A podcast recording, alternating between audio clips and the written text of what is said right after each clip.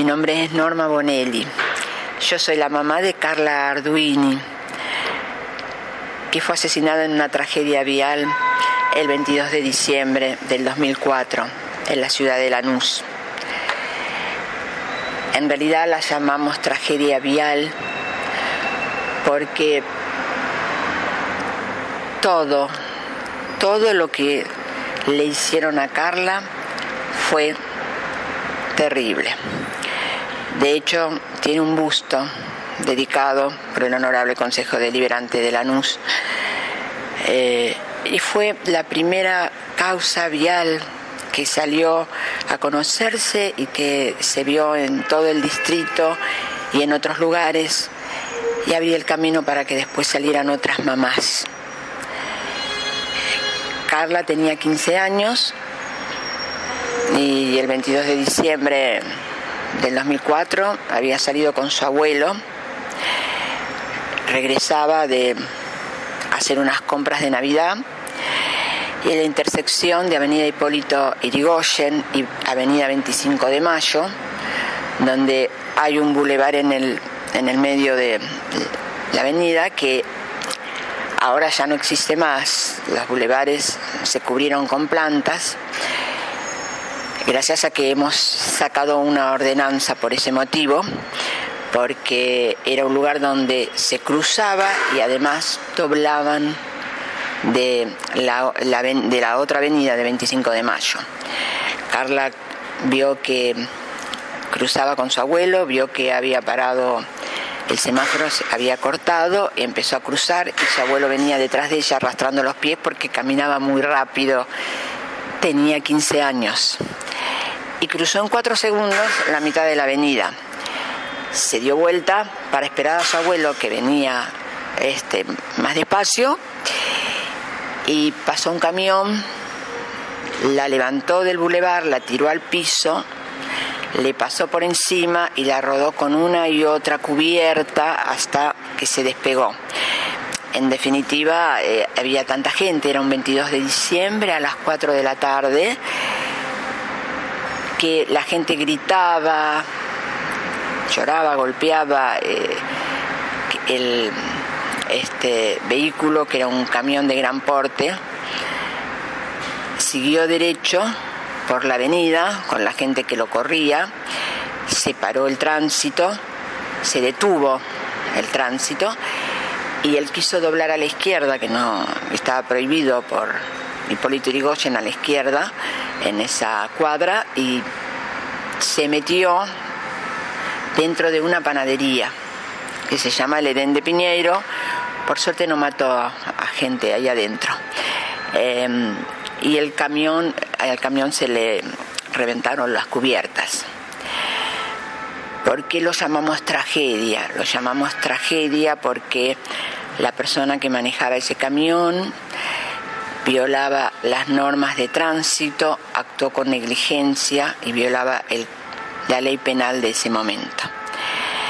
Primero, no tenía el, el, camión en condiciones de salir a la calle, era un camión de 30 años, cuando el intendente de ese momento, Manuel Quindimil, había autorizado, los camiones pueden de carga pueden estar hasta 10 años, había autorizado 10 años más y ese camión tenía 30. Tenía las cubiertas recapadas, no tenía freno de manos. Y además venía echándole líquido de frenos al, al vehículo. El hombre que lo manejaba, porque no le puedo decir señor, era un hombre, un individuo, el hombre que lo manejaba, Miguel Eduardo Troncoso, de 38 años de edad, que tenía hijos, tenía el carnet como remisero y estaba manejando un camión cargado con mercadería. No tuvo, pasó el semáforo en rojo, superó los 60 kilómetros, que es lo que se permite en avenida. De todas formas, la ley en ese momento decía que cuando se está en una intersección, como una estación, esa era la estación de Lanús, es la estación de Lanús, la velocidad debe disminuir. O sea que también violó la ley en, ese sentido. Em, después, cuando cruzó, la vio y en vez de optar entre un coche y ella, entre ir para la izquierda y agarrar un coche, o ir, ir para la derecha y agarrar un coche, o ir para la izquierda, fue para la izquierda y levantó a Carla. El camión no, no levanta para arriba como los vehículos, el camión tira por eso es que ella cayó y él la fue rodando con sus cubiertas. En realidad él no tuvo efecto reacción. ¿Cuál es el efecto reacción en tránsito? Es el ver, razonar y actuar. Él no pudo, vio pero no pudo razonar ni actuar porque si no, no hubiera agarrado a una persona. Por eso luego de que empezaron a correr al camión, él quiso doblar de contramano en, esa, en la esquina eh, de gobernador Irigoyen e Hipólito Irigoyen y no pudo, se le reventaron las cubiertas que tenía muy, en muy mal estado y entró adentro eh, la mitad del camión en una panadería, que por suerte todos sus empleados se fueron para atrás y no, le hizo daño a ninguno de sus empleados. Así comenzó esta historia. Carla quedó tirada en el pavimento, cortaron la, calle. Eh, había dos agentes de tránsito que desaparecieron. Había algo de policía que fueron a salvar al asesino, porque la gente iba y se abalanzaba en realidad no era balanzarse. El público, eh, los ciudadanos lo corrieron para agarrarlo y lincharlo, porque fue como ver una película de un asesinato que no lo podían soportar. Eh, entonces apareció la policía, la buena policía para salvarlo. Lo agarraron y se lo llevaron. Eh, Carla quedó tirada en el pavimento y la gente se acercó, el, tránsito se, detuvo del lado donde estaba tirada Carla, que era del lado de la estación, sobre el pavimento, en la avenida, que es de tres manos, se paró, se paró todo. Eh, un agente de tránsito no, un inspector de una línea de colectivos paró el tránsito y se llamó eh, a una emergencia médica que estaba a dos cuadras. Pasaba una ambulancia chiquita de la emergencia médica y también avisó, y entonces en cinco minutos llegó esa emergencia, es Emersur, que es una emergencia muy conocida en, la zona. Eh, vino un médico especializado, la levantaron. En realidad ella ya estaba, ya estaba muerta porque cuando ella cayó con su cabeza para atrás en el pavimento le rompieron el tallo del cerebro. El tallo del cerebro es algo que nos sangra, pero es el que da las órdenes a todos los órganos del cuerpo para que funcionen. Y si está roto, no se puede abrir la cabeza y juntarlo. No, si está roto, es para siempre. Eh, bueno, el médico la, le puso un cuello, la pusieron en una camilla y me llamó por teléfono a un celular porque el abuelo estaba arrodillado, llorando. Y yo recién llegaba a mi casa de trabajar ese día más temprano porque también iba a salir con ella o iba a hacer eh, las compras de las fiestas porque tenía tanto trabajo que no tenía mucho tiempo antes, eh, junto con su padre. Los dos llegábamos. Entonces nos dijeron, una camioneta atropelló a su hija, puede venir, la vamos a llevar al hospital eh, Evita. Nosotros tenemos un hospital que, se llama Evita o Araos Alfaro en algunos momentos, que es un hospital de agudos en Lanús. Y allí la, llevaron a Carla y a, su abuelo, ¿no? Eh, yo le avisé a una amiga mía que es médica que ella es jefa de un servicio de, ese hospital y llamó al hospital y llamó a otra amiga mía que es abogada, que vive, en, ella, eh, sin decirme, llamó a otra amiga mía, que vive enfrente de la comisaría primera de Lanús, que fue donde estaba la policía que fue a llevar al individuo. Bueno, eh, mi amiga este, cruzó eh, mi amiga abogada cruzó y dijo, entró el señor Miguel Eduardo Troncoso por un accidente que sucedió hace unos minutos o media hora. Bueno, puso los, o sea, se refirió a los artículos de la ley por el cual debe quedar detenido y dijo, quiero que quede detenido por 48 horas y que se hagan las averiguaciones sobre el mismo. Como ella es una abogada, bueno, conocida, pero sobre todo conocida por la policía, porque vive hace años y tiene su estudio enfrente de la, de la, de la comisaría y todos los comisarios la conocen, que van llegando, ¿no? O le pueden hacer una consulta, bueno. Entonces, eh, este hombre quedó ahí y el camión también quedó ahí. Entonces, no sé, mis amigos se hablaron y Mientras nosotros fuimos al hospital, el padrino de Carla, que es fotógrafo, fue a sacarle las fotos al camión.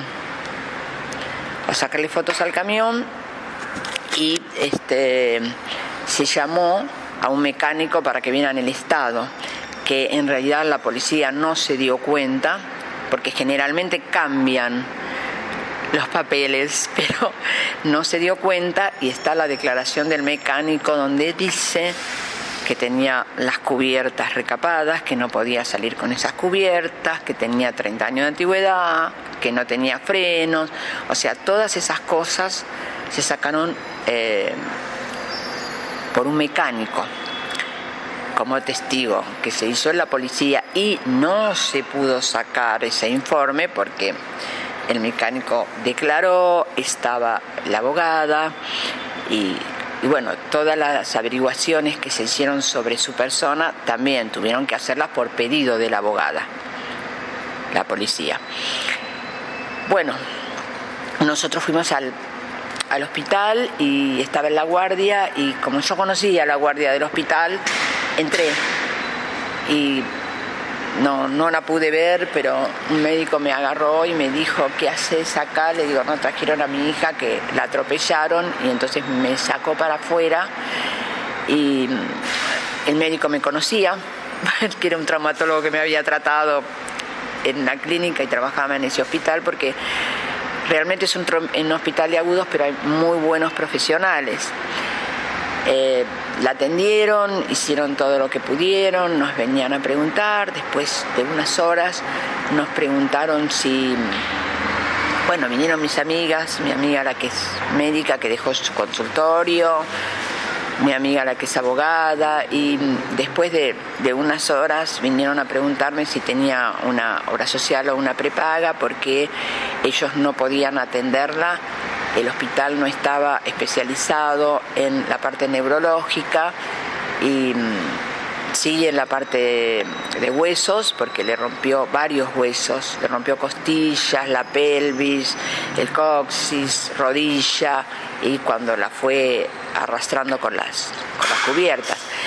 Este, y eh, el golpe en la cabeza era algo que se lo podían manejar en, en otro lugar no me podían decir que estaba muerta cerebralmente, no podían. Entonces llamamos, no me pidieron el carnet de la, de la obra social, entonces llamamos a la, a la obra social, llamaron ellos y a la noche vinieron a buscarla de la obra social. Y la llevaron a una clínica eh, especialista en, en neurocirugía yo eh, soy contadora pública y tenemos, tuvimos, teníamos en ese momento la obra social de CIMECO, Sistema Médico del Consejo Profesional.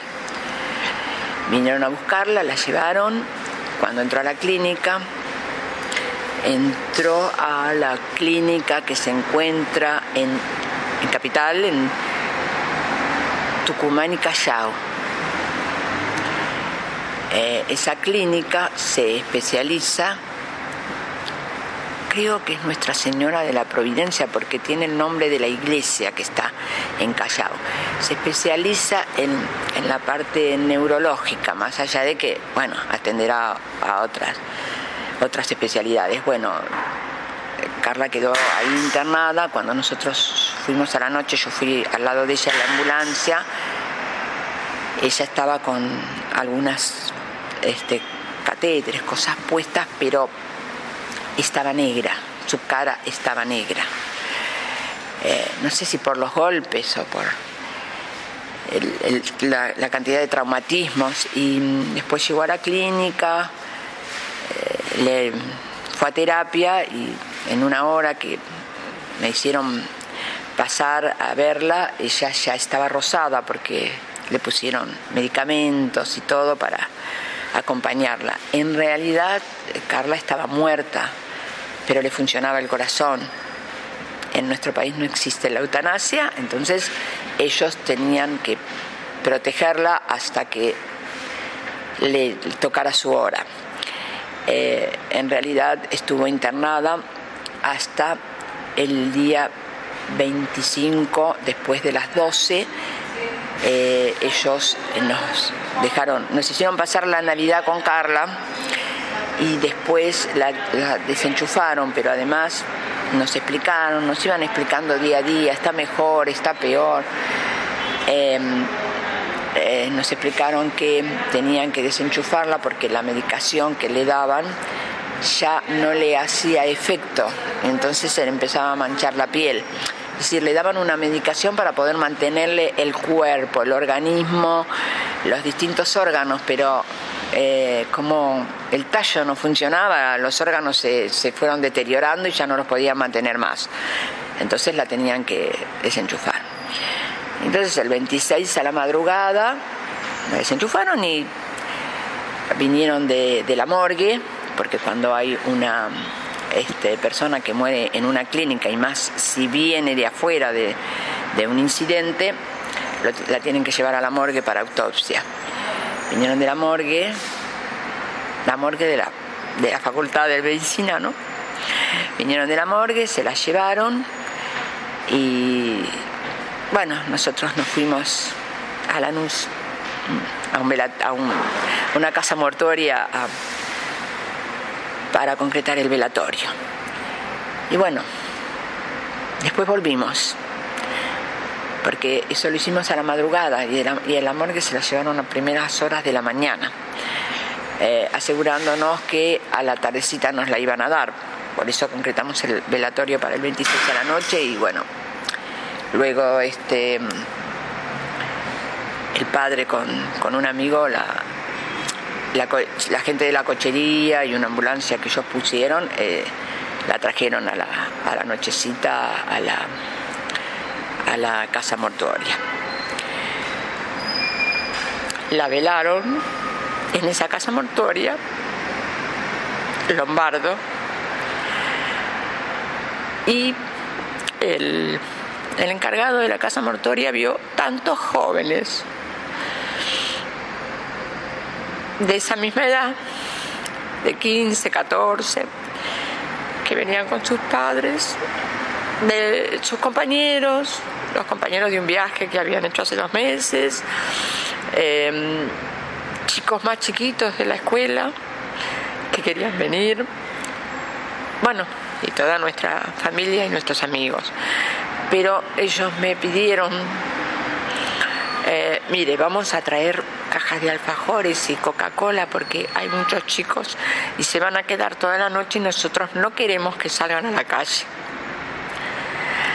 Eh, en realidad nos hicieron un, muy buen servicio y un, y un trato especial. Igualmente que en la clínica, igualmente que en el hospital.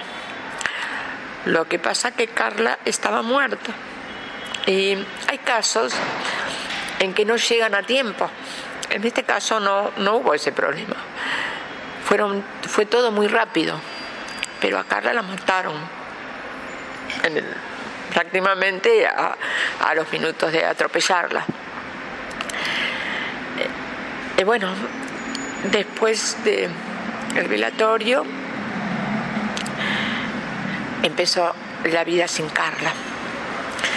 Yo tenía una casa muy grande, vivía a cinco cuadras, no lo nombré, a cinco cuadras de donde la atropellaron, en la calle Cabur, que es una zona de hermosos árboles y lindos, y lindos chalecitos, tranquila. Eh, y la casa era como un desierto. Eh, tenía mis vecinos que nos conocíamos, nos saludábamos, que me venían y me traían flores. Tenía uno que me traía mm, día por medio, ¿vas a ir al cementerio? Yo te traigo flores para Carla.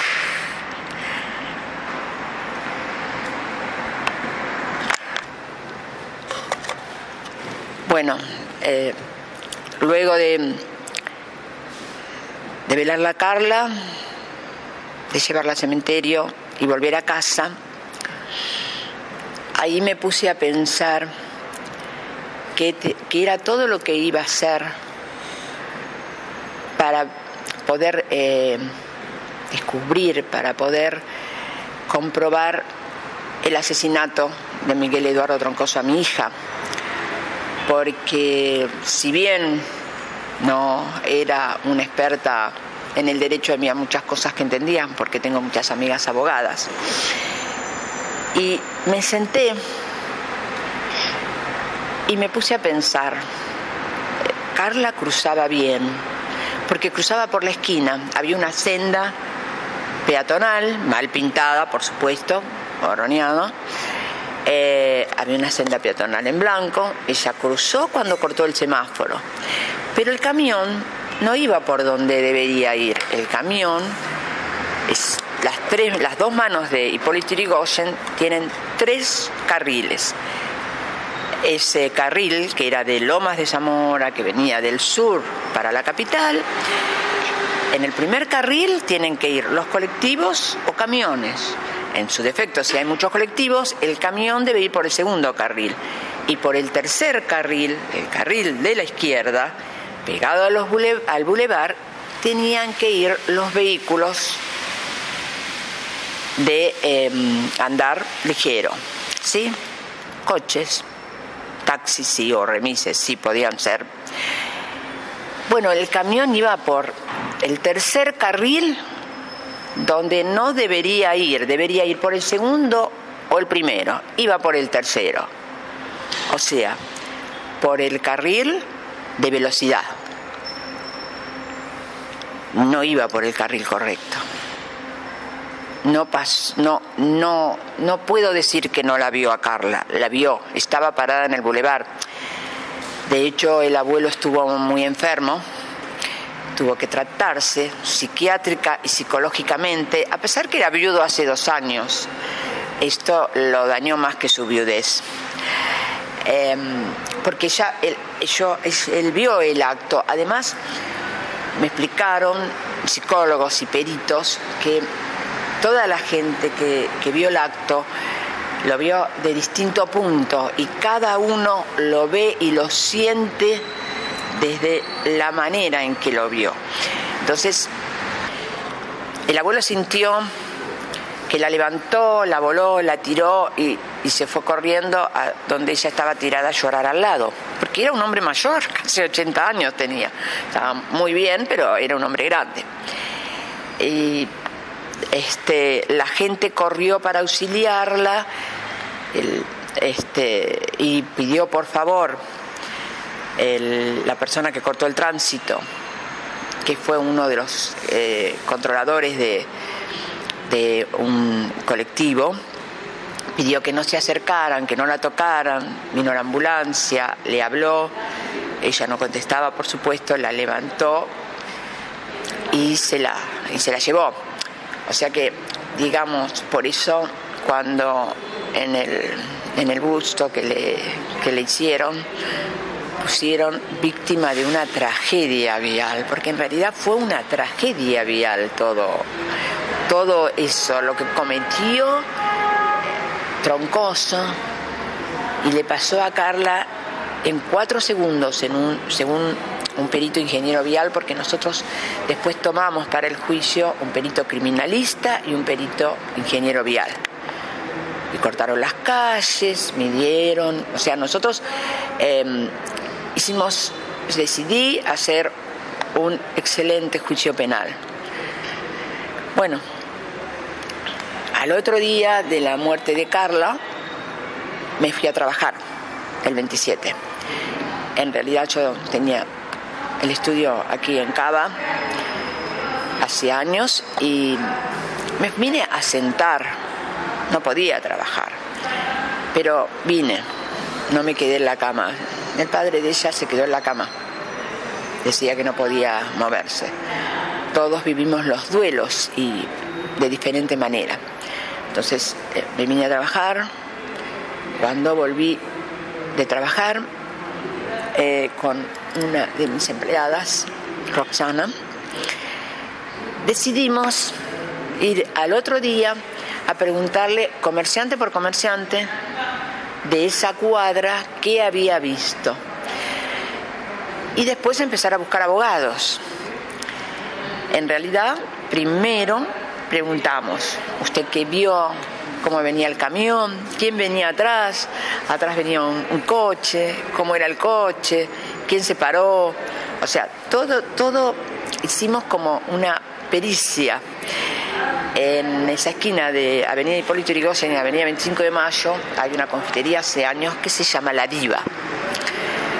De hecho, siempre me han hecho entrevistas en La Diva los periodistas porque fue en esa esquina y no le pusieron a la esquina el nombre de Carla, porque le pusieron el nombre de José Luis Cabezas, porque él pasaba por ahí, por esa esquina. Igual tiene su estrella, tuvo su estrella pintada al principio y sacamos una ordenanza, este, nosotros desde la Asociación Civil Carla Arduini, que mm, tardó muchísimos años el intendente Darío Díaz Pérez, que fue el que ganó en el año 2007, dos años después que, eh, que lo que le pasó a Carla, porque a Carla le pasó a fines del 2004. Y mm, la ordenanza salió, pero él no quería que pintáramos ni que pusiéramos estrellas porque en esa esquina había muerto mucha gente y él no quería que le mostraran sus muertos, porque son nuestros muertos y los muertos del distrito. No podía aceptarlo. Cuando se estaba por ir de su gobierno, estuvo ocho años Díaz Pérez, no solo aceptó la ordenanza, sino porque la ordenanza sale aprobada por el Consejo Deliberante, pero después la tiene que refrendar el Poder Ejecutivo. Em, así se maneja en todos lados. Y no solo aceptó la ordenanza, sino que hizo, porque nosotros le pedimos a la diva, que corriera el lugar para que la gente no estuviera tan cerca de la esquina. Entonces la diva corrió el lugar, hizo un lugar afuera, pero más adentro, cambió la... Realmente fueron unos vecinos muy buenos y, y fueron molestados, no molestados, fueron eh, indagados por la justicia, por los peritos. Eh, los peritos subieron al primer piso y tuvieron que mostrar quiénes eran los tickets, quiénes estaban consumiendo y sentados en las mesas. Y también se les preguntó qué vieron desde ese lugar. Cuando se hacen pericias, se hacen todas esas cosas. Em, bueno, los primeros días lo hicimos nosotros. Fuimos a la diva, fuimos a todos los negocios que había en Hipólito Yrigoyen y fuimos al Edén, que las chicas estaban todas muy este, mal, ellas no han podido ver porque era la otra esquina, pero estaban muy mal por el acontecimiento que el, el, camión se metió adentro, lo tuvo que correr la policía y llevárselo con una grúa. Este, por eso es lo de tragedia. No fue un incidente que todos, todas las muertes son terribles y, y los siniestros viales, pero eso fue una tragedia vial. Hubo demasiadas cosas. Yo me puse a estudiar todo ese tipo de cosas y anotarlas. Testigos, saqué los diarios de la zona, enseguida me sacaron para pedir testigos, testigos vinieron un montón, un muchacho que estaba ahí en el bulevar, que era dueño de una librería que yo iba a comprar en, en la avenida 25 de Mayo, o sea, eran vecinos que estaban, eran digamos, eran unos días antes de las fiestas. Eh, las calles se llenan de gente que está en la calle comprando, caminando. Eh, eran días especiales. Eh, los únicos que nos pusieron escollos fueron los policías, porque ellos tenían que haber mandado a hacer una pericia. Tenían que haber mandado a hacer una pericia y no la hicieron. Y Carla tenía la mamá de una compañera que trabajaba en la policía científica. Y me llamó por teléfono llorando, después del velorio de Carla, y me dijo, el intendente Manuel Quindimil dio orden que no se hiciera la pericia. Esto es para tomarlo en cuenta, porque yo después estudié y el camión que iba cargado de mercadería era un camión que trabajaba para la municipalidad. Y el dueño del camión, los hermanos Amore, eran conocidos del intendente Manuel Quindimil. Por eso a veces decimos que cuando hay una muerte son muchos los culpables. Es culpable el que mató, pero todos los que están alrededor.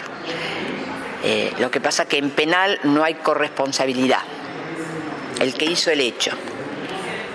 El que hizo el hecho fue Miguel Eduardo Troncoso. Pero Quindimil dejó que saliera a la calle un camión de 30 años que le llevaba mercadería al municipio. A ver, Puede ser que no haya control, que no lo hayan controlado, pero le llevaba. Era un camión que llevaba cajas a PAMI y al municipio. Bueno, por supuesto que enseguida cortaron el contrato. Nosotros pudimos descubrir a través de investigaciones que hicimos que a él le cambiaron el registro y, le pusieron registro de camiones, pero que fue después de esa fecha, porque me lo dio tránsito no el intendente. O sea, la gente nos ayudó mucho.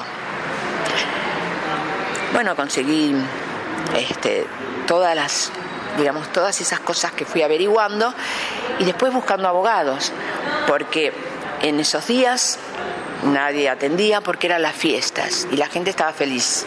Bueno, hay gente que está feliz y hay gente que padece, ¿no? En, todo momento y en las fiestas también. Y mm, me puse a buscar abogados y venía gente a ofrecerme abogados. Me ofrecieron un montón de abogados, abogados de, que, que, defendieron a Silvio Soldán, abogados, pero en realidad eh, yo quería encontrar un abogado que, que fuera lo más arbitrario y que fuera lo más independiente posible. Estoy, abogando, estoy hablando de un juicio penal y fui al estudio Joffre. Pero cuando yo fui al estudio Joffre, habré ido el 2 de enero, el 1 de enero, que estaban las fiestas, el 1 de enero no, el 2 de enero. El estudio Joffre nos dijeron, no tenemos abogados, porque Cromañón pasó el 30. Carla iba a ir a Cromañón, iba a ir a ver a Cromañón a pesar de que nosotros no queríamos. Iba a ir, la iba a llevar su tío, mi hermano, que hoy ya no está, murió en, la época de COVID. Eh, y, y bueno, murió antes, no llegó a Cromañón. No sé decirle si hubiera muerto en Cromañón. Entonces, eh, me mandó a otro estudio de abogados al estudio del doctor Rusconi. El doctor Rusconi es un excelente penalista, pero nunca había tenido un mal llamado accidente de tránsito, un siniestro vial, nunca. Él defendía acusados de gran porte, como sigue defendiendo. Defendió al presidente Menem, en la causa de las armas. Son estudios pesados, pero, pero no un simple, porque ellos lo tomaban como una simple muerte eh, de accidente. Bueno, eh, él nos determinó dos abogados de su estudio, porque siempre trabajan los abogados y el, y el jefe revisa. Y nos tocó una abogada, que ahora no está más con él, pero fue la que fundó la Asociación de Mujeres Penalistas Argentinas, la doctora Mariana Barbita, que después de unos años se separó y tenía su estudio. En ese momento era joven, tenía cerca de 30 años, y, y fue la que cuando vio que yo había hecho eso, volvió, fuimos a Hipólito Yrigoyen, pedimos un policía para que nos corte más tiempo el tránsito, miramos el lugar, nos pasamos, nos recorrimos y, y, después, bueno, empezó todo. Me pidió que consiguiera el perito yo, que ellos no querían interferir por cómo salieran las pericias, entonces yo contraté a un perito criminalista y contraté a un perito ingeniero vial que me recomendó una amiga. Eh, y bueno, se hicieron las pericias. otra de las cosas que tuvimos es mucho problema con la policía. El comisario fue trasladado al poco tiempo, pero no fue castigado, aunque debería haberlo sido. Eh, el comisario Gil, nunca nos vamos a olvidar de ese nombre, como me dice la doctora Fernández, eh, la abogada. El comisario le mostró las fotos a ella, las fotos que la policía sacó, no las fotos que yo tenía, que había sacado el padrino de Carla. Le mostró las fotos a ella ese, ese día. Y después salió diciendo a los tres o cuatro días, que las fotos se habían velado. Bueno, le fue mal porque nosotros teníamos las otras fotos. Pero esto, ¿sabes lo que tiene de importante? ¿Cuánto pasa la víctima y cuántas cosas le hacen para castigarla? O sea, cuántas cosas nos hacen a las víctimas. O sea, el, la justicia, los que trabajan para el Poder Judicial, no ayudan a la víctima. Eso lo aprendí después de, de lo que me pasó. Eh, pedimos que se girara eh, el expediente a la Fiscalía. Fue a un fiscal, en este momento no recuerdo su nombre, por suerte duró poco tiempo, porque ese tampoco era un buen fiscal. Estaba mal catalogado y como yo tengo gente, amigas abogadas, me dijeron que no podía durar en esa fiscalía tampoco. Entonces, eh, realmente yo dije, no, esto no puede ser de esta manera. Cuando ya estaba en proceso, empezó a trabajar la doctora Arbita en el juicio, yo me fui al ministro de Justicia de la provincia de Buenos Aires, que era el doctor Arnalian en ese momento. Por supuesto, el doctor Arnalian me atendió porque fui con una tarjeta del defensor del pueblo de la nación, el ingeniero Mondino, al cual fuimos porque lo conocían eh, amigas también y me dijo que él me iba a ayudar y me iba a acompañar en todo, en todo el proceso. Entonces eh, me atendió, nos atendió a Arnalian, nos dijo que él iba a ir a mandar gente al juzgado y el juicio, o sea, el expediente y el juicio iba a salir como corresponde, sí, al otro día que fuimos, o sea, yo no le dije ni a mi abogado penalista que fui, no, fui. Después se quedó ella, eh, eh, digamos, como sorprendida. Yo siempre fui una persona introvertida, seria, eh, bien contadora, de trajecito.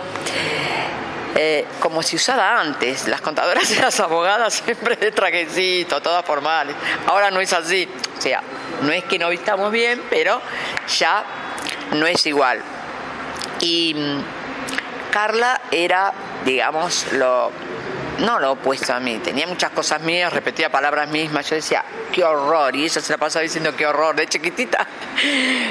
Me di cuenta que uno le, le contagia y le da todo a los hijos, las costumbres, ella tenía mis costumbres, mis contestaciones, yo hablaba despacio y era sarcástica. Ella, no, ella gritaba, era sarcástica, era simpática, ella era un cascabel de alegría. Además de ser muy bonita porque tenía una nariz respingada hermosa, una boca que las mujeres se hacen, boca grande, una nariz respingada, una carita perfecta. Y no lo digo porque era mi hija, eh, lo digo porque eh, no era parecida a mí, era muy parecida a su abuela, mi mamá, que era una muñeca realmente de cara. Pero lo que más sobresalía en ella, aparte de que cuando fue creciendo la miraban mucho los hombres, porque ella salía con mi mami, que era mayor que el abuelo, a caminar y la miraban los hombres y ella iba por la calle saltando, del brazo de la abuela, riéndose. Eh, era una chica feliz en realidad. Yo no podía tener hijos, me arriesgué a tenerla porque tengo una cardiopatía congénita, soy cardíaca de hecho, soy discapacitada. Estoy muy bien, pero soy discapacitada. Y mm, ella era, tenía toda la salud que yo no tuve de niña. Entonces, eh, tenía mucha alegría porque nosotros la tratábamos como una princesa.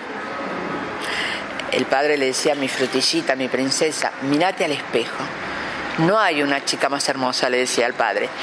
Y yo siempre me pongo a, pensar y a rememorar que los primeros años de la vida de un, ser humano, de un chico, los primeros tres años, la infancia, es la más importante y es la que te lleva a tener una u otra personalidad, es la que te fortalece.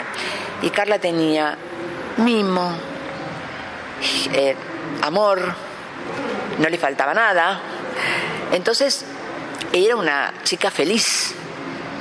Y era una chica que después perfilaba tener un carácter fuerte. ¿Por qué? Porque toda esa fuerza fue la que le dimos desde que era chiquita. Le enseñamos a nadar porque ella veía el agua y se iba corriendo para tirarse, le enseñamos a nadar, le enseñamos... Em, yo pensaba que un, un ser humano tiene que conocer, un chico tiene que conocer todas las cosas para ver después qué es lo que le gusta en la vida. Yo sacaba entradas y las llevaba al Teatro San Martín a ver una obra de chicos, a un circo de... Em, al Circo Negro de Praga. Eh, digamos, nosotros los dos trabajábamos, éramos de clase media, ahora no sé si somos, trabajábamos eh, bien y a nuestra hija le dábamos de todo. Carla tenía una hermana, porque yo me casé con el papá de Carla cuando salió la ley del divorcio, que él estaba haciendo su divorcio, que se había separado unos años anteriores. La hermana, que es como una hija del corazón para mí, le llevaba 11 años cuando yo la tuve porque él se había casado muy jovencito, después se separó, yo lo conocí mucho después que se separó, o sea, cuando su hija tenía 10 años. Eh, 10, años, sí. Eh, y después nació, después nació Carla, muy poco tiempo, así que Carla tenía una hermana eh, que me acompañó mucho eh, en, la época, en, la época posterior a los primeros tiempos. En realidad ella venía, me visitaba, me acompañaba, me llevaba a, tomar algo. Ella no quería estar en casa, ella vivía con su mamá, era jovencita. tenía su mamá 15. Eh, Carla, 26 años. Ella no quería estar mucho en la casa porque decía que la veía en todos lados. Gabriela, se llama la hermana. Y de hecho, Gabriela después se casó, tuvo un nene, tiene un, solo nene, y le contó la historia de su tía al nene desde chico porque ella la tenía en fotos y en fotos con ella. Y le contó desde chiquito a Ariel, las fotos de su, de su tía, de la historia de su tía y de ella. Y después cuando se iba a casar me, me, dijo algo muy importante, ¿sabes una cosa? Que voy a hacer una película de ¿viste esas películas que se muestran en las, en las fiestas? Y me di cuenta que yo vivía, porque tenía un hermano, la madre había hecho pareja y tuvo un hermano. La casualidad que el hermano nació un 9 de octubre, un año antes que Carla, y Carla nació un 10 de octubre. Entonces me dijo, yo tengo más fotos con Carla y no vivía en tu casa que con Pablo. Ahora me doy cuenta, bueno, Gustavo es un amor, el esposo de la madre, que no me sacó las fotos que nos sacaba papá. Papá vivía, el padre vivía sacándole fotos a Carla, a Gaby, que tenía muchísimas fotos de Gaby desde chiquita, y a ellas. Y eso es muy importante, muy, muy importante, ¿no? Eh, ella me decía, no, no necesito pedirte nada, porque las tengo, las fotos. Eh, bueno, eh, nosotros transitamos el duelo de una forma, cada uno lo transita de otra manera. El padre con una depresión muy grande y yo con una al, revés de la depresión se dice que no podía parar. A mí me tenían que dar tranquilizantes porque yo no paraba, yo hacía cosas porque el parar significaba pensar. Y yo no lloré hasta después de los primeros cuatro meses. De hecho, ni siquiera sé si lloré el día del velorio. El padre lloraba. ¿Qué es mejor y qué es peor? No sé. Em, son distintas formas de transitar el duelo. Los dos nos tratábamos porque dos días después de enterrar la Carla, antes de principio de años, él dijo, vamos a ir a Renacer, porque ahí en ese lugar hacen terapia, y consiguió la dirección de un Renacer en Lomas de Zamora, y fuimos. En ese momento yo no estaba, yo era una víctima, igual que él, y yo no estaba para poder salvar víctimas. Después sí, Después sí, porque de hecho ahora trabajo para víctimas. Trabajo en lo vial, pero también para otras víctimas. Y he recorrido, con la doctora Nilda Gómez de Familias, he recorrido provincias, acá en Buenos Aires, en Cava, eh, ayudando a víctimas, ayudándolas en los procesos que tienen que vivir y en cómo tienen que actuar y bueno, además ayudándolo, por supuesto, jurídicamente. Recuerdo que fue en el mes de enero que hicimos todos los estudios para el juicio y en el mes de febrero cuando estuve con el ministro Arnanian, él mandó al juzgado un abogado, hizo que le sacaran, revisaron, le sacaron el expediente al fiscal y se lo pasaron a una fiscal de de menores, la fiscal de menores citó al abuelo, a dos o tres personas, ¿no? al, que la asistió, al médico que la asistió de Mersur, que me salió de testigo en el juicio, el doctor Zapata, un excelente médico emergentólogo. Y también este el no sé cómo le llaman a los que controlan la policía, a los que controlan los eh, micros, eh, inspectores, inspectores de, de, las líneas de colectivos.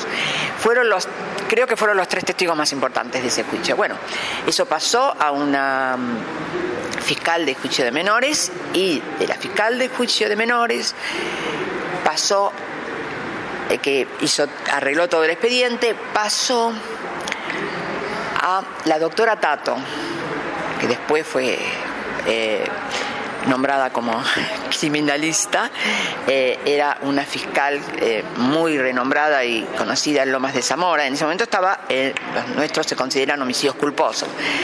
Pasó a la doctora Tato y no bien pasó el expediente ahí, yo fui a hablar con ella. En realidad, los jueces no atienden mucho a las víctimas. En otras épocas no la atendían directamente. No existía la ley de víctimas. Yo no la necesité, la ley de víctimas. Pude, eh, pude sola, por supuesto. El padre de Carla me acompañaba, porque el padre de Carla tenía esos procesos de depresión que no, no eran iguales. Entonces yo, ¿qué hacía? Yo no paraba porque la única forma de defenderme ante el sufrimiento era no parar, trabajar, eh, estudiar sobre cosas del juicio, todas las semanas ir a la abogada penalista, averiguar. De hecho, muchísimas cosas que se pidieron para el juicio, muchísimas pericias, las fuimos a llevar nosotras porque se pidieron ciento y pico de pericias, las fuimos a llevar nosotros. Em, porque además eh, el que la mató vivía en Lanús, no demasiado lejos de mi casa, pero en una zona eh, de barrios bajos, como se dice. ¿no? Y nosotros fuimos a una remisería que estaba antes de entrar al barrio a preguntar si había pasado un remis, porque, porque todos me decían, los vecinos y los testimonios que nosotros vimos de la calle, que el remis venía atrás del camión. Fuimos a la remis, y era, y era de tal remisería, porque había hablado con un comerciante y le había contado, yo venía detrás del camión que atropelló a, la nena. Bueno, eh, bueno, no, eso lo fuimos a hacer y me acuerdo, porque colaborábamos con la justicia, o sea, nosotros trabajábamos y colaboré, yo colaboré con la justicia, si bien el juicio Debo agradecerle a la abogada mucho, pero nosotros colaborábamos, nosotros eh, llevábamos los oficios para que ella nos llevara ciento y pico de oficios. Eh, nosotros, de hecho, gracias a eh, todo esto que mejoró el ministro, nosotros, de hecho, se le tiró oficio a todo el mundo. Por ejemplo, el camión no pasaba la BTV, pero sin embargo había ido hacer la BTV, había venido, se venían a hacer la BTV, antes se hacía en provincia de Buenos Aires, o sea, los vehículos de provincia de Buenos Aires, después salió en Cava. Pero el lugar donde la hacían era en Cava. Entonces él había venido un mes antes a hacer la BTV y estaba como apto. Pero descubrimos, porque hicimos un oficio a la BTV y un oficio a la Universidad Tecnológica, por intermedio de la Universidad Tecnológica, que de ahí se fue a Avellaneda y la BTV salió acá no, no, podía funcionar, tenían que arreglarle todas las cosas, los defectos que tenía, se lo tenían que arreglar al camión. Allá se lo dieron por apta, en la BTV de Avellaneda. Avellaneda, provincia de Buenos Aires. ¿sí? Eh, bueno, todas, eh, todas esas cosas son importantísimas, por eso yo digo que bueno, hay, hay, que ayudar mucho a la víctima y hay mamás que por ahí no tienen la fuerza porque eh, de hecho yo conozco montones de madres viales que empezaron después, que les pasaba los del padre de Carla, pero que se quedaban tres meses. hay que entenderlas, porque todos no somos iguales.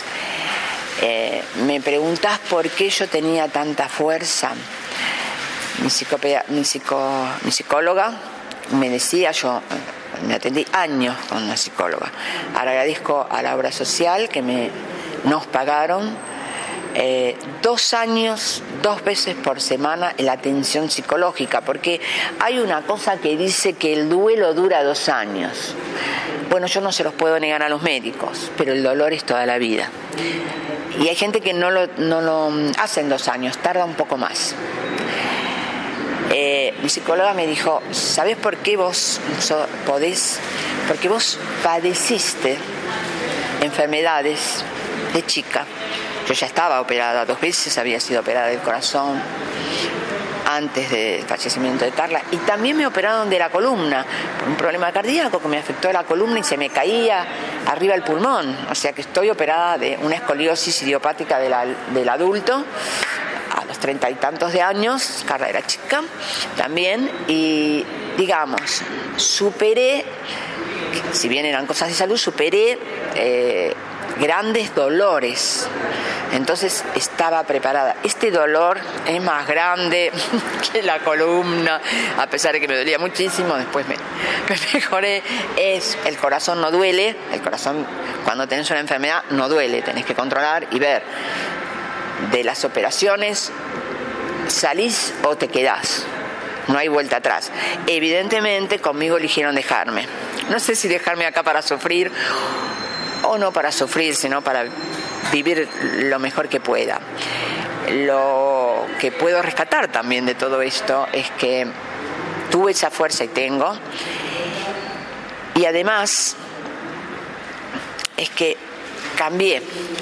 Eh, cuando te pasa mm, algo tan grave como la muerte de un ser amado, a vos te cambia la vida. Y un hijo es un ser amado muy especial. Eh, si a vos se te muere o te matan a papá y mamá, te quedas huérfano. Si se te muere tu marido, tu esposa, te quedas viudo. Pero si te, si te matan a un hijo, si se te muere un hijo, no hay palabras. A ver, ¿con qué te quedas? Con que te falta algo de vos. Y lo digo tanto al hombre como a la mujer. Te falta algo de vos, pero no importa. Siempre eh, las guerras, me lo decía el ingeniero Mondino, te agarran también como estás parada. Si vos estás parada fuerte, resistís a la guerra y salís adelante mejor.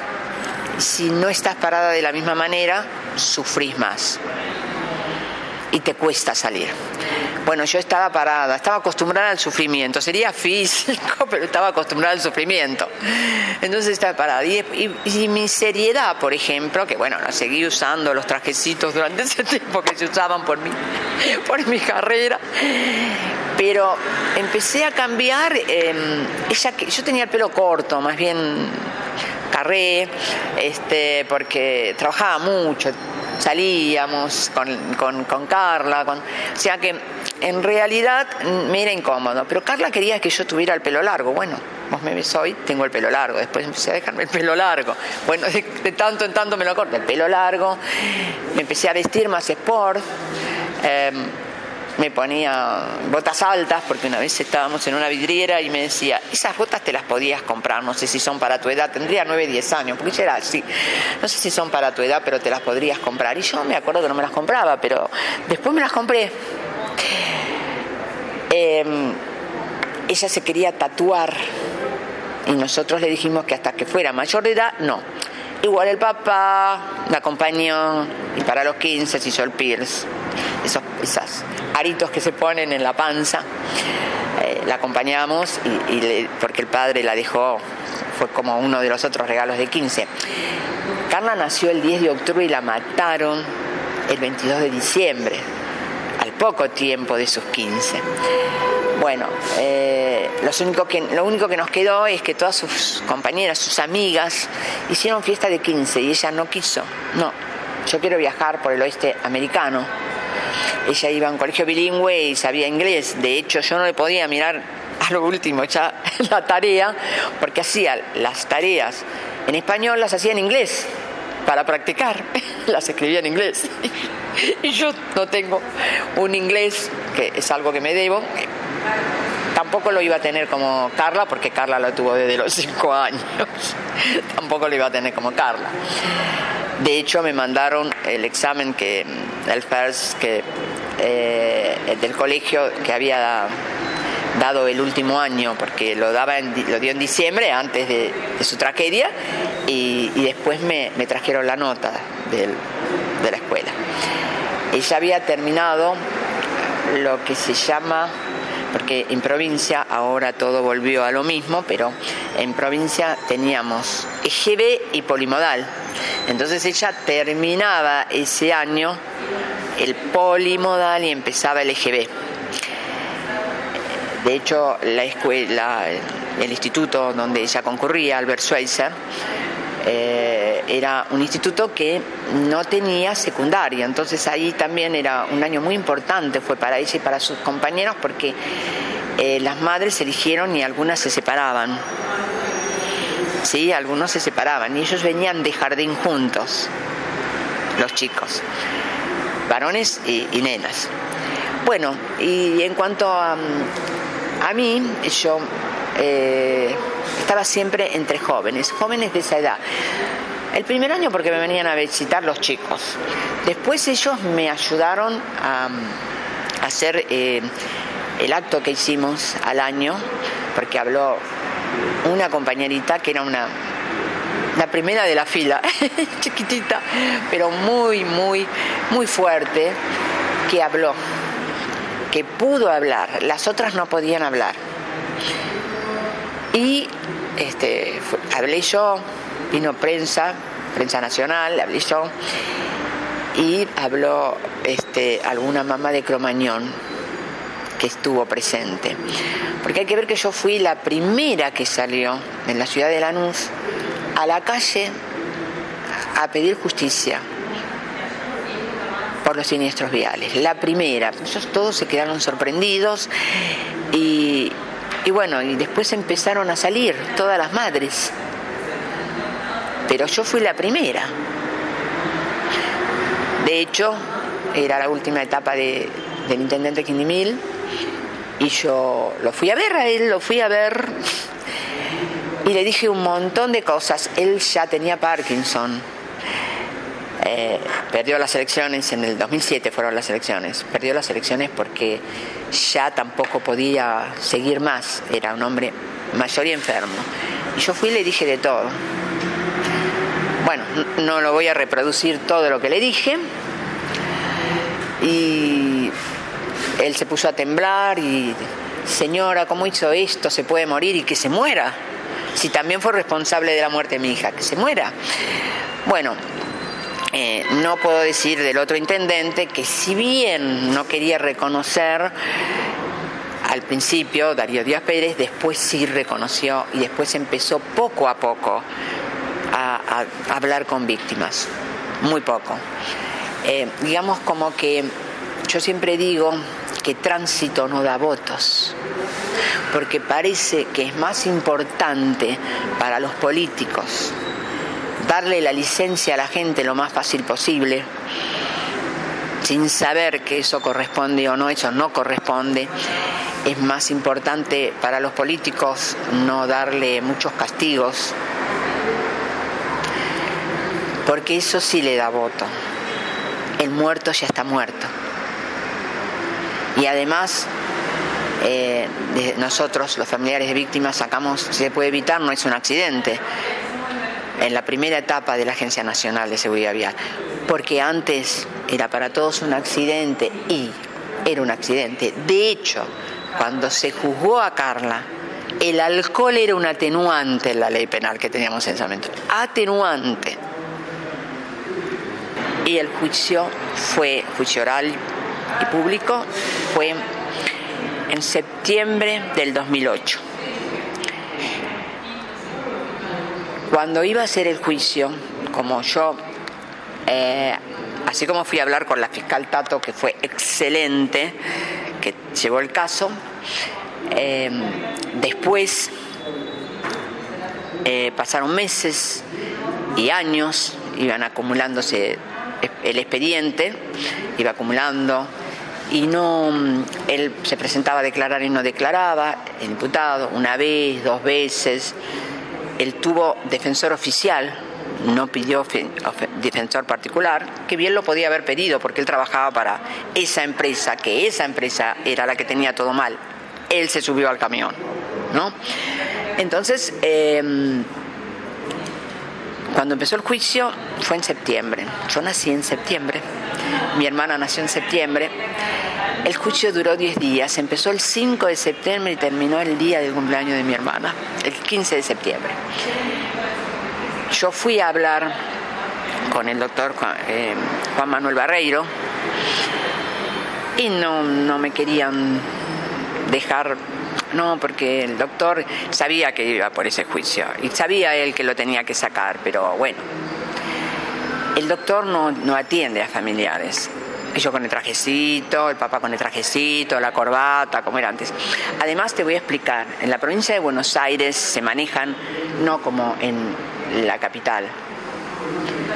En la provincia, y como en algunas provincias que conozco, ¿no? En la provincia de Buenos Aires si vos sos humilde te tratan más mal. Si vos tenés trajecito, te tratan mejor. Si vos sos rubia, como soy yo, no perteneces a las víctimas que son morochas. Eso me pareció terrible y yo lo sufrí mucho en el juzgado, porque yo llegaba y pedía ver el expediente y decía, soy la doctora Bonelli. A una chica, y ellos no sabían que yo era la madre, abogada. Sí, doctora, ¿qué número tiene? Así que, por eso te cuento, me atendió, nos atendió el doctor Barreiro y hablamos con él, con el papá de Carla y John, y le dijimos que yo ya habíamos recopilado todo y nosotros necesitábamos que salga el juicio de Carla Arduini, que no sé si él tenía en conocimiento. Y entonces me contestó, sí señora, ¿cómo no lo voy a tener en conocimiento? Me dice, yo no lo leí, que era mentira, porque fue un juicio que tuvo eh, el expediente tuvo como 7.000 fojas, así que eh, si no se lo iban leyendo era muy difícil. Eh, él me dijo, ¿cómo no lo voy a, saber yo si usted puso un afiche de su hija en todo el tribun en todos los tribunales y en todos los ascensores que dice justicia por Carla una muerte evitable la cara de Carla la cara de Carla afiches grandes y abajo, justicia por Carla, una muerte evitable. ¿Sabe qué? Me codean en el ascensor y me dicen, vos es el que tenés el juicio de esa nena. Y yo no puedo contestarle a mis colegas.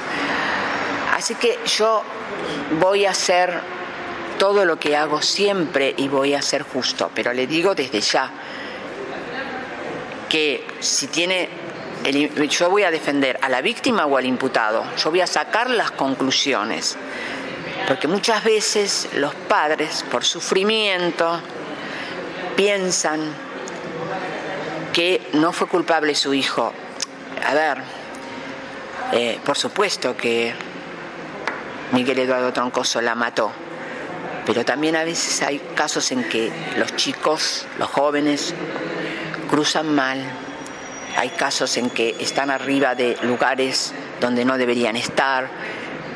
No le estoy hablando de su casa, yo le estoy hablando de lo que yo tengo acá. Yo voy a juzgar como se debe. Por supuesto, eso es lo que yo pretendo. Y, y en realidad, bueno, eso fue, cuando nosotros hablamos con él, fue ah, cuando empezaban las vacaciones de invierno. Empezaron las vacaciones de invierno, eh, la feria este, judicial y después de la, feria judicial informó a la abogada eh, agosto septiembre que en 5 de septiembre iba a ser el juicio oral y público de la causa de Carla Arduini. Bueno, eh, realmente también antes del juicio hice un acto en Lanús, en el mismo lugar que siempre. Me acompañó Darío Díaz Pérez, jefe de las autoridades de ese momento. Ahí vinieron y acompañaron, me acompañaron y vino también un montón de gente. No como la primera, la primera, eh, digamos, esto le pasa a todos. La primera, la segunda, la tercera, después cada vez menos gente. La primera vez que nosotros salimos por Carla al año, el 22 de diciembre del 2005, tuvieron que cortar dos cuadras de la avenida Hipólito Yrigoyen y tres cuadras de la avenida 25 de Mayo. Después eran menos. Hicimos marcha al municipio. Esas eran de tres, cuatro cuadras. Pero después como en todos, eh, eran menos. El día del juicio eran, no me acuerdo si eran una cuadra para un lado, dos, había, había gente. Pero había otra gente también. Estaban las autoridades que estaban acompañando. Se me acercó eh, el primer defensor que tuvo provincia, el primer defensor de la víctima que tenía provincia, y me vino a preguntar si yo necesitaba algo. Y yo le dije, no, ya tengo todo, doctor Palacios, una excelente persona. Bueno, todo no. Asistencia a la víctima de provincia de Buenos Aires la va a acompañar en el juicio. Eh, vinieron todos los días. La licenciada en psicología y el abogado de asistencia a la víctima de la provincia de Buenos Aires, el doctor Palacio, vinieron todos los días a acompañarnos. De hecho, Mondino vino los últimos días, todos los días el defensor del pueblo de la nación, que para mí eso estaba sentado al lado mío. Eso fue un gesto admirable. Bueno, eh, el juicio yo pedí que fuera una sala muy grande. Fui unos días y dije, por favor, unos días, unos cuantos días, cuando ya teníamos la fecha ¿no? del juicio, que sea una sala muy grande porque va a venir mucha gente. entonces tuvimos una sala que era la más grande y además yo había ido a juicios de, mamás y en, en el interín de mi juicio y ponían salas chicas donde no dejaban pasar a la gente y yo dije, yo quiero sala grande porque va a venir mucha gente y toda la gente tiene el derecho a ver. Y en Lomas de Zamora había, hay tribunales, San Martín, San Isidro que tiene más chiquitas, ojo, en Lomas de Zamora había. Fue la sala más grande, como yo pedí. Fueron 10 días.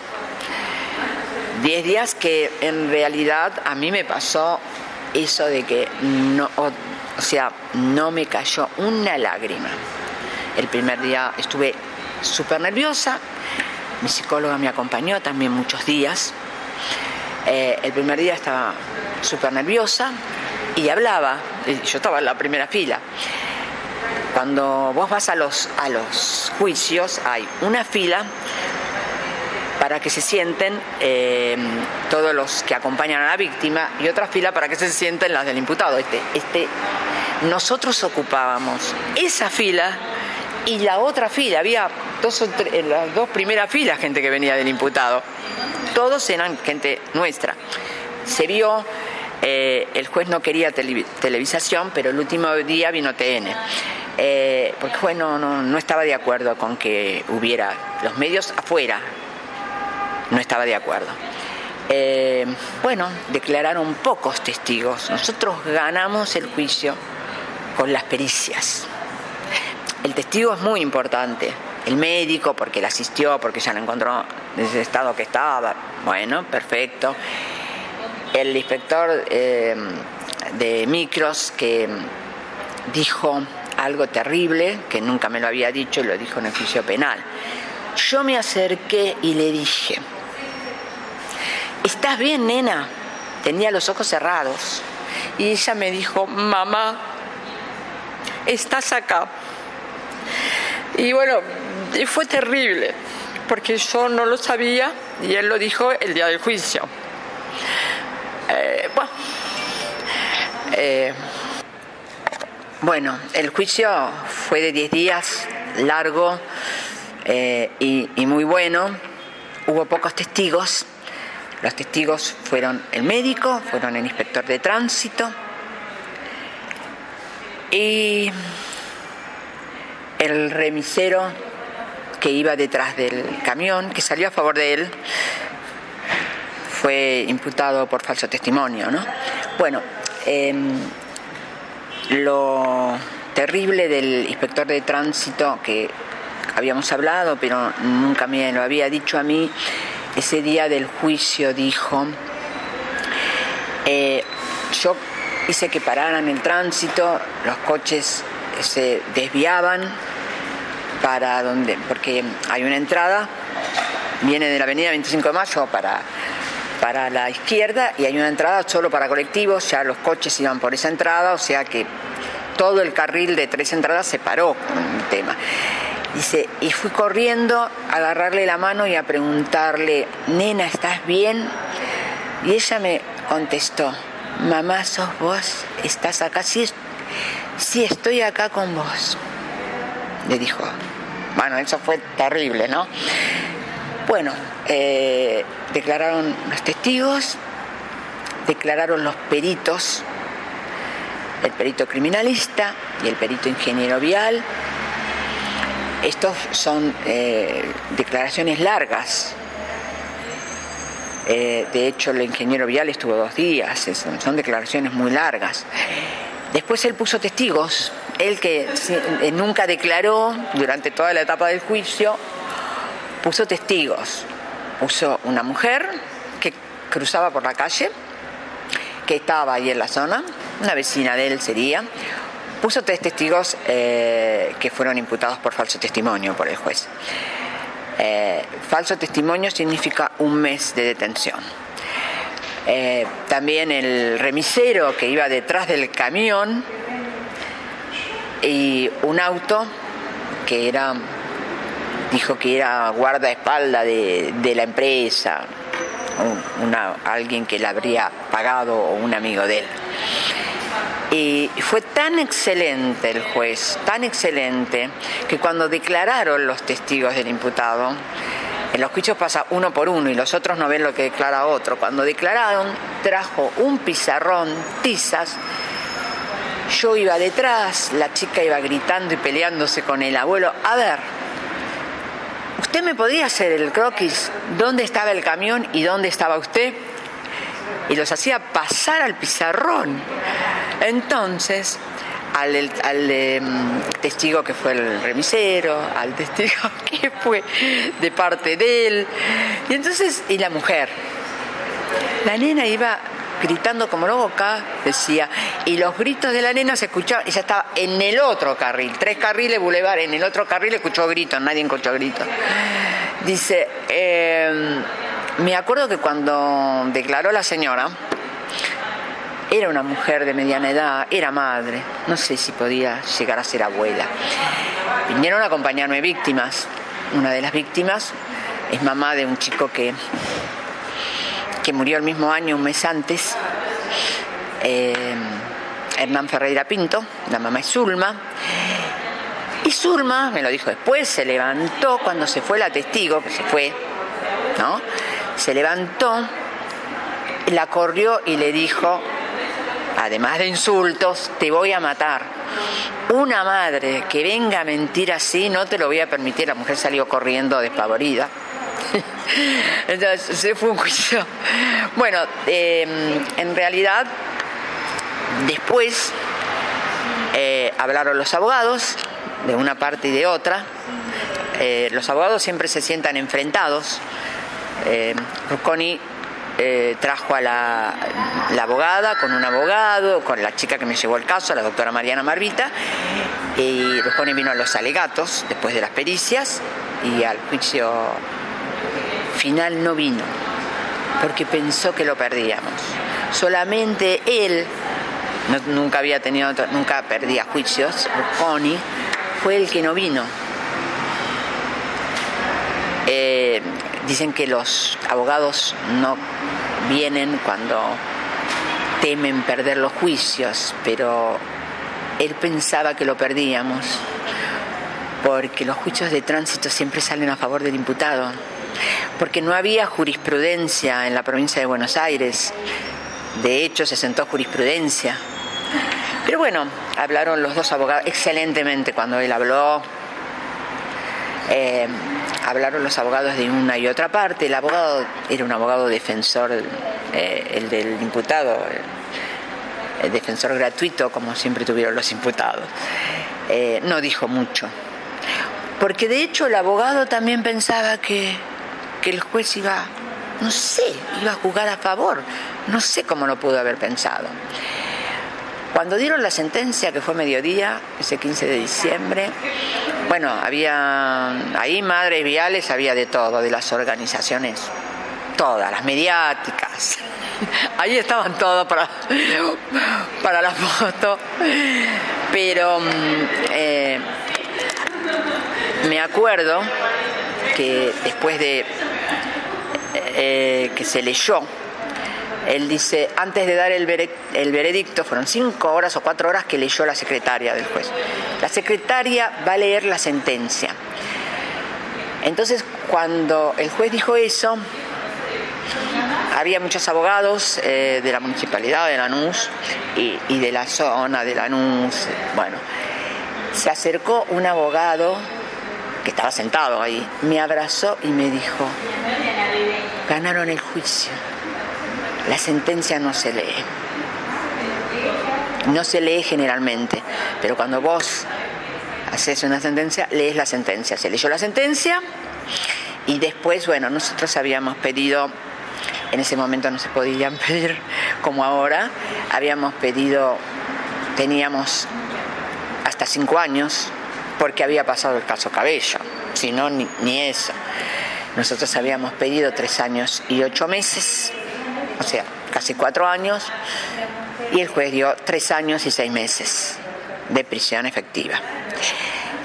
De hecho, vino la policía, por eso no querían, eh, los medios estaban afuera esperando, no querían ahí adentro porque, o no sé si sabrían, de hecho ese día a mí me pareció extraño porque había mucha policía, siempre hay dos en la puerta, alguno que otro, había mucha policía en la puerta, pedían documento, había, había policía dentro del juzgado atrás, pero bueno, en realidad yo fui a algunos juicios, pero fueron, todos son distintos, fueron distintos. Ese era un lugar grande. Entonces, eh, eso es lo que nos extrañó. Pero bueno, en definitiva, eh, se acercó un oficial y, le puso las esposas a él y le dijo que era detenido. Bueno, y el abogado defensor de él se puso a llorar Y no me olvido nunca que la doctora Barbita, bueno, también ella estaba como que tan grande tenía, porque era la, responsable ¿no? Eh, del estudio, que estaba en el juicio, tan ancha estaba que dice, no puedo creer, no, no puedo creer, mi, amiga abogada que, me ayudó muchísimo, la, la que vive en la comisaría, te dije, te dije que esto iba a ser, era, fue como una cosa que se festejaba. En realidad, em, yo eh, estaba bien, ¿no? Estaba, mucho, estaba muy tranquila. De hecho, yo un mes antes me hice un tratamiento con un médico homeopático, marido de una amiga mía que es médica, em, que me dio una cosa, un frasco de globulitos. Estos son para darte inmunidad y tranquilidad. Porque vos tenés que pasar por aquí. Yo me tomé todos los globulitos que, que él decía. Este, y no podía festejar. Todos venían, me besaban, me abrazaban y qué sé yo. Yo no sentí que fuera un festejo. Sí, bueno, fue algo importantísimo, pero no sentí que era un festejo. Porque en realidad era lo que correspondía, porque en realidad, pero ¿y después qué? El, el dolor sigue. Ella no está más, pero bueno, nosotros siempre decimos, muchos eh, familiares viales, que la justicia no nos saca el dolor, pero nos calma. Porque nos calma un poco. Salimos todos de ahí, por supuesto estaba toda mi familia, ¿no? O sea, para los alegatos y la sentencia va mucha más gente porque son muy importantes. El alegato te da, em, digamos, te muestra si el juicio se gana o no. Yo fui a juicios que me invitaban, iba a los alegatos, porque en los alegatos que se hablan los abogados, ahí aprendes quién gana, ahí te das cuenta quién gana. Yo me di cuenta, yo fui a juicios en San Martín, ahí me di cuenta. Y después me decían, ¿a vos qué te parece? No. Le decía yo, tristemente, ¿eh? Bueno, y cuando terminó el juicio, volvimos a casa y yo dije, ahora vamos a tener que luchar porque ellos van a apelar. De hecho, apeló. No, lo peor no fue que apeló. Lo peor, lo más triste es que el juicio fue en septiembre, llegó la Navidad.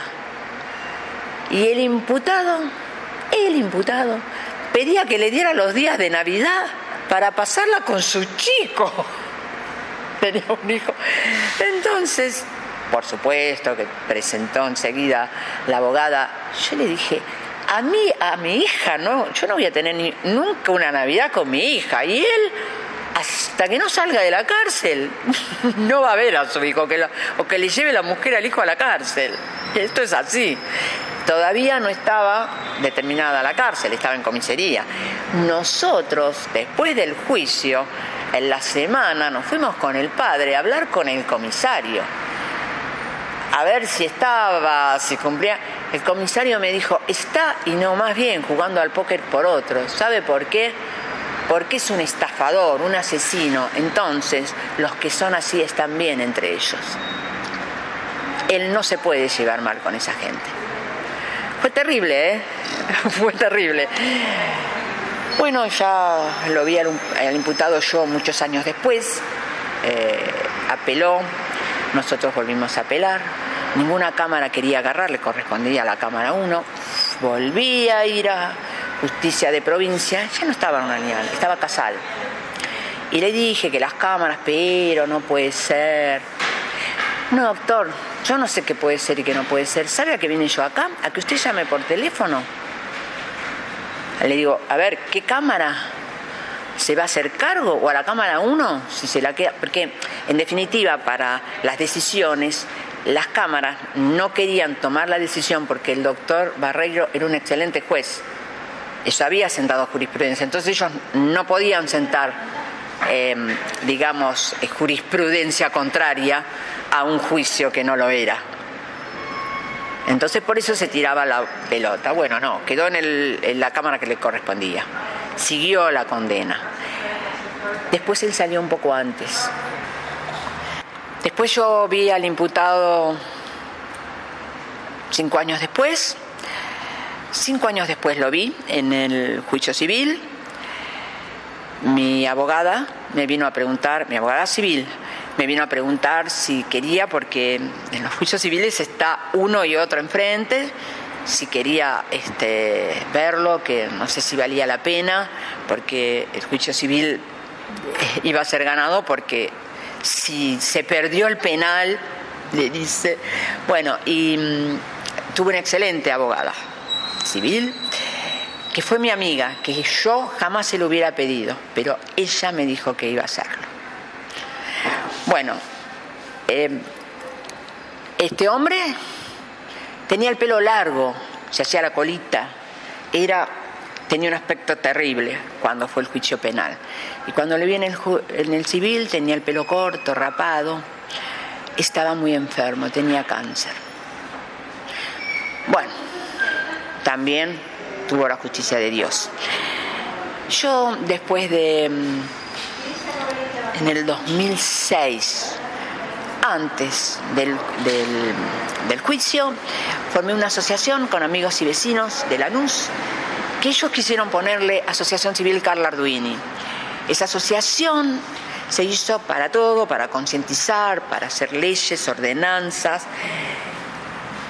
para estar con las víctimas, pero en realidad yo necesitaba concientizar y yo pensaba que lo mejor que se podía ir es hablarle a los jóvenes, hablarle a los abuelos, a los grandes, cómo cuidarse. Porque si bien después pusimos la estrella, que es el símbolo de las muertes viales, por Carla, hicieron una escultura y se la dedicaron en la plaza y el intendente Darío Díaz Pérez hizo una senda peatonal en el medio de la calle, se cruza la calle y salís a la plaza y está la escultura de Carla, porque ella cruzaba por la senda peatonal. Bueno, en definitiva estuve muchísimo tiempo este, trabajando en Lanús, después me mudé, después me mudé a Cava,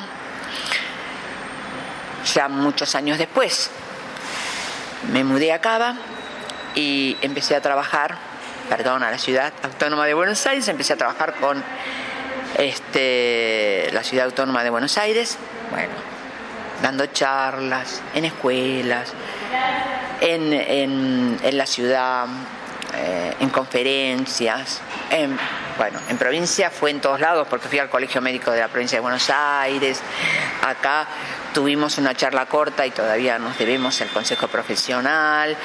Eh, eh, también hice otro colegio médico de, la provincia que fue el, en Urlinga. Bueno, en definitiva,